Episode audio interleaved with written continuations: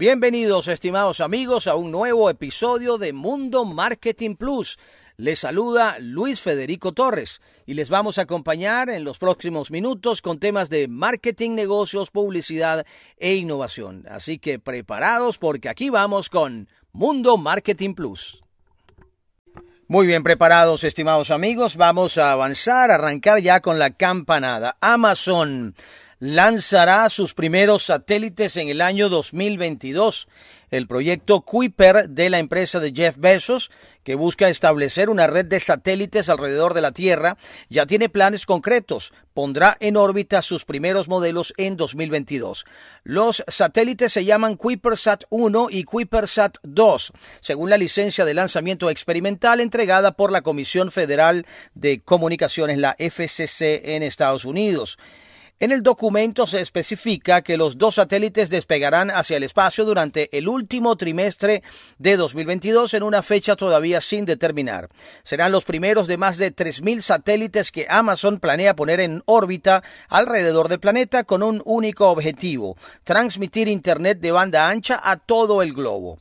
Y si bien ya están autorizados para llevar satélites al espacio, también tienen condiciones, ya que la FCC puso como plazo límite 2026 para lanzar el 50% de los Kuipersat. Si Amazon no cumple con dicha condición, podrían perder la licencia, lo que supondría un problema para la inversión de más de 10 mil millones de dólares que harán en total. Amazon Kuiper será una suerte de competencia de Starlink, la empresa de Internet satelital de Elon Musk, que poco a poco expande sus operaciones en América Latina.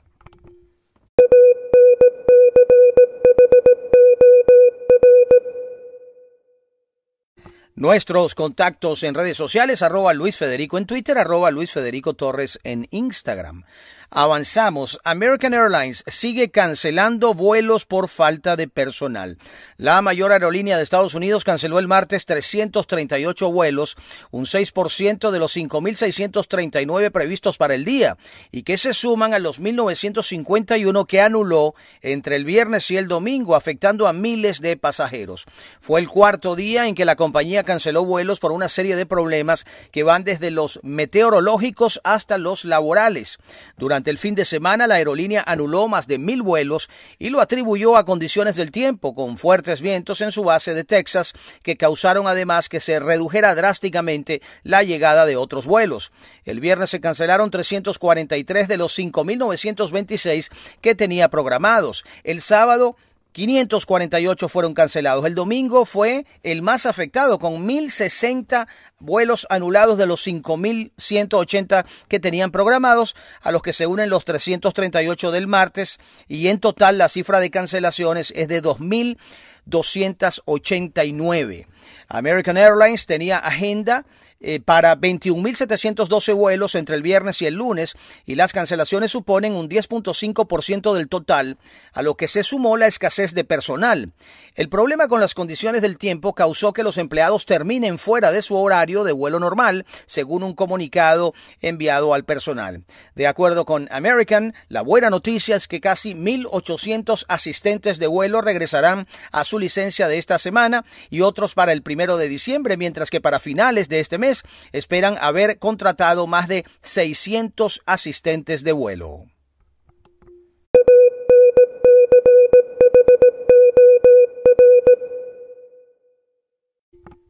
Coca-Cola compra compañía de bebidas deportivas. La empresa anunció que adquirió la totalidad de la firma de bebidas isotónicas Body Armor, de la que ya poseía un 15% de las acciones desde 2018, una operación valorada en 5.600 millones de dólares.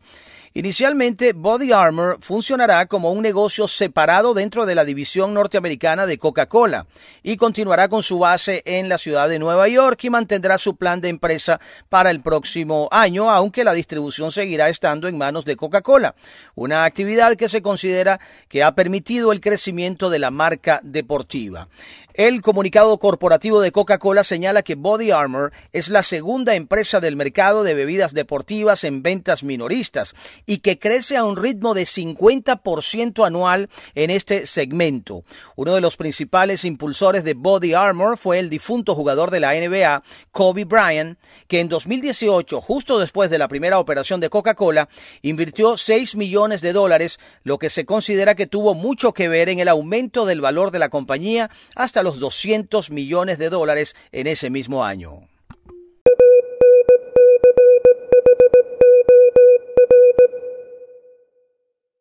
Continuamos amigos con marketing, negocios, publicidad e innovación. Gracias por estar con nosotros.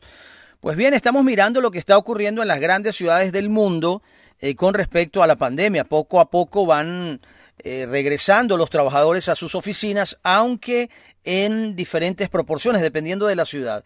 En Nueva York está muy lento el, regreso, ¿ah? muy, muy lento el regreso a las oficinas de los trabajadores en esa ciudad, en la Gran Manzana. El regreso de los empleados a los rascacielos de la ciudad es mucho más lento de lo previsto. La organización Partnership for New York interrogó varias veces a grandes empleadores de la ciudad sobre el regreso a las oficinas. En mayo pensaban que el 62% de los trabajadores estarían de regreso para finales de septiembre, pero en agosto solo lo había hecho el 41%. Las oficinas se ocupan cada día en torno al 32% según la empresa Castle, que es especializada en seguridad de edificios. Nueva York sigue rezagada en relación a la media de las 10 mayores ciudades estadounidenses. El resultado es que en torno al 30% de las tiendas alrededor de la estación Grand Central estaban vacías, según un informe del Consejo Inmobiliario de Nueva York publicado a principios de octubre.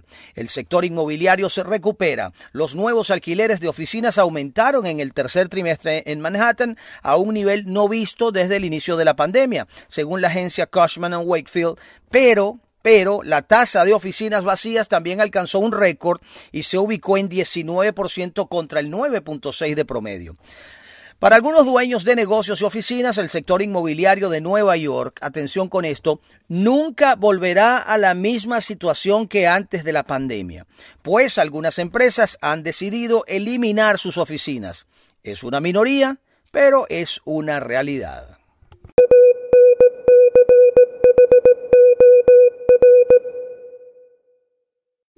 En nuestro espacio, estimados amigos, siempre estamos hablando de personas de alto perfil que se han destacado en el campo de los negocios por ser referencias en sus sectores e incluso fundamentales en algunos de ellos.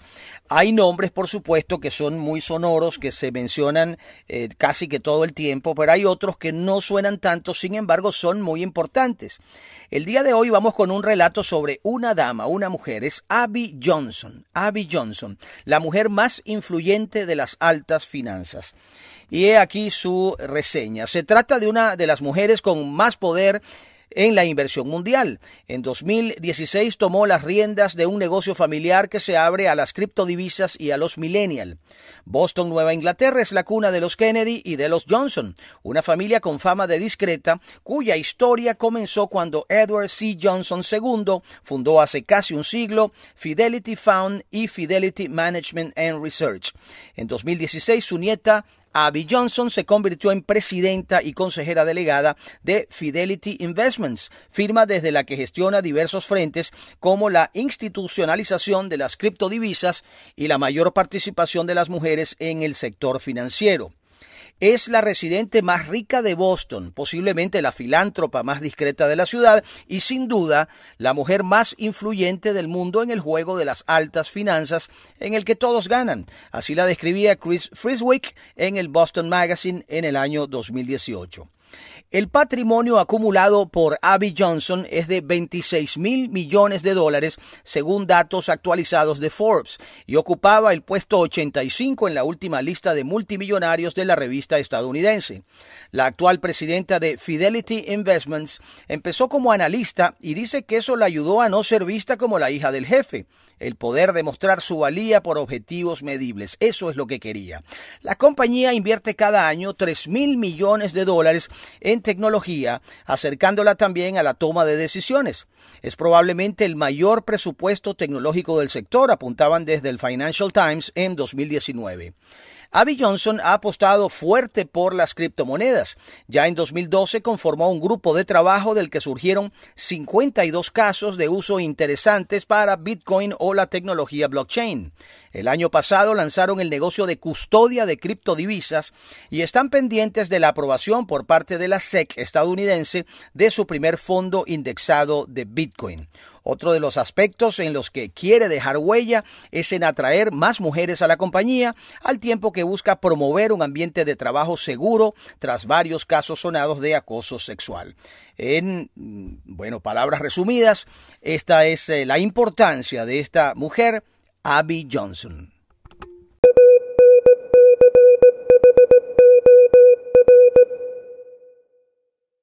Gracias por acompañarnos con el programa de Marketing, Negocios, Publicidad e Innovación. Siempre pendientes de lo que ocurre con las marcas importantes en el mundo y en diferentes territorios, las activaciones que éstas hacen. Ahora nos vamos a ir a Canadá a ver lo que ha hecho McDonald's eh, con una recreación muy muy interesante de sus productos icónicos. La hace con globos en una campaña muy interesante. Allá en Canadá, la compañía ha querido rendir homenaje a la felicidad con su última campaña denominada Grand Openings o Grandes Aperturas. Para dar una cálida bienvenida a sus clientes en los nuevos establecimientos, la franquicia ha construido una serie de estructuras formadas por cientos de globos de colores que representan los productos más icónicos de la marca desde las papas fritas, el Big Mac, pasando por el helado McFlurry, llegando hasta el Leg McMuffin. A través de las fotografías, McDonald's pretende dotar de profundidad y textura a las estructuras de globos que miden casi 3 metros de alto. Según apuntan desde McDonald's en Canadá, el objetivo de esta campaña es aprovechar las emociones cálidas y positivas que aportan normalmente los globos para hacer sentir a sus clientes como en burbujas de felicidad. Jock Coolin, quien es eh, Senior Marketing Manager de la zona este de McDonald's en Canadá, ha señalado que poner una sonrisa en la cara de alguien es siempre un objetivo valioso, especialmente valioso en tiempos como estos. Estamos encantados de dar la bienvenida a los clientes a nuestros nuevos restaurantes, creando un entorno divertido y acogedor a través de nuestro enfoque creativo de Grand Openings, ha declarado este ejecutivo. Así que muy bien, esta activación que la traemos al programa el día de hoy y bueno, damos ideas también para el mercado local.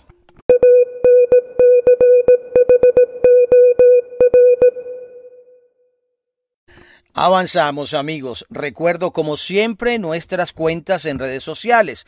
En Twitter arroba Luis Federico y en Instagram arroba Luis Federico Torres. Bien, hoy parece el día de las activaciones. Claro, se acerca la Navidad y vemos cómo van surgiendo campañas navideñas y las grandes marcas, las grandes tiendas, los grandes almacenes, ya estamos, bueno, comenzando noviembre, ya se están viendo algunas campañas. El corte inglés, por ejemplo, está rindiendo homenaje a la relación entre abuelos y nietos. El corte inglés, como sabemos, esta cadena, esta tienda departamental muy importante en España. El corte inglés eh, la ha elegido o ha elegido la fábula de la liebre y la tortuga para protagonizar su nueva campaña de juguetes para la Navidad 2021. Pero esta acción va un paso más allá y habla de los dos personajes llevados a la vida real. Así, la liebre es un niño juguetón que no puede quedarse quieto, mientras que su abuelo representa a la tortuga, que procura no perderle de vista y seguirle al ritmo de sus juegos. La liebre era rápida y descarada, la tortuga más lenta, más sabia. Se dice que la tortuga ganó a la liebre, aunque algunos piensan que la liebre se dejó ganar. Eso lo comenta la narradora, pero quién sabe. Lo que nadie conoce es por qué les gusta tanto jugar juntas a las liebres y a las tortugas, dice este relato. Bueno, después el comercial pasa a mostrar imágenes de abuelos con sus nietos compartiendo momentos, desde tocar el ukelele, cortarse el cabello, reír o ver el catálogo de juguetes del corte inglés para esta Navidad. Al final se lee un mensaje en la pieza audiovisual que reza juguetes de 0 a 99 años. De esta manera el corte inglés rinde homenaje a una de las relaciones más especiales que existe y que cobra especial relevancia en fechas navideñas, la que se establece entre abuelos y nietos. La finalidad es posicionar a la firma como el referente emocional de su categoría, así como establecer un puente entre diferentes generaciones.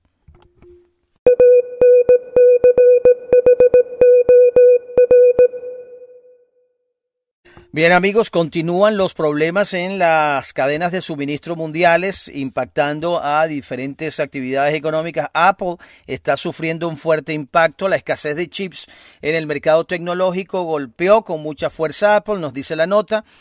Pese a que siguió subiendo en el último trimestre, la empresa de la manzana no estuvo a la altura de los optimistas pronósticos de los analistas. Los cuellos de botella en la cadena de suministro y las paralizaciones en la producción como consecuencia del coronavirus habrían costado a Apple 6 mil millones de dólares en ventas en el periodo comprendido entre julio y septiembre de 2021. Esto lo ha afirmado Tim Cook, quien es uno de los altos ejecutivos de la empresa de Cupertino.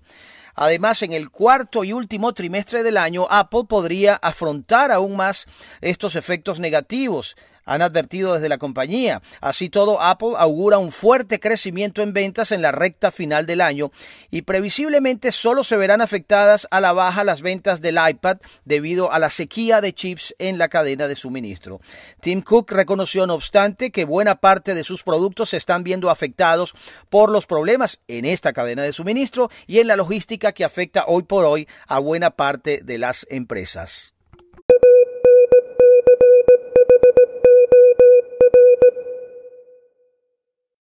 Fortnite sale de China tras restricciones a los videojuegos.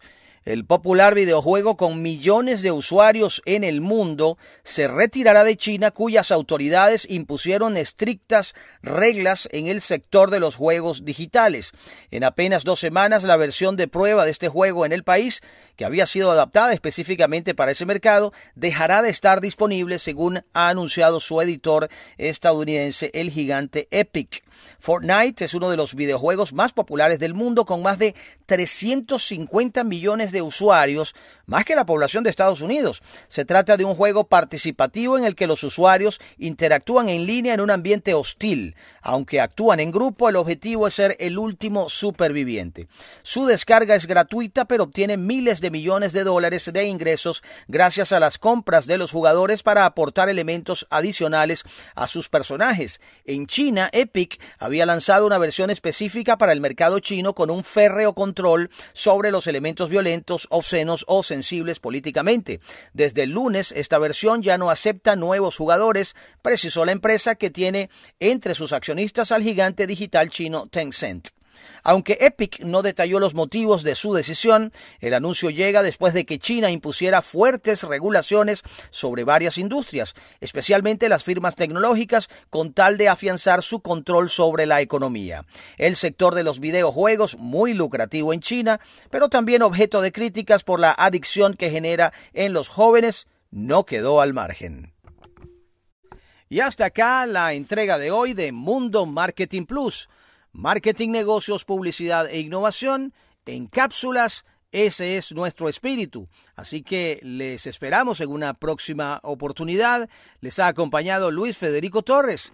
Y si te gustó nuestro contenido, pues recomiéndanos Mundo Marketing Plus.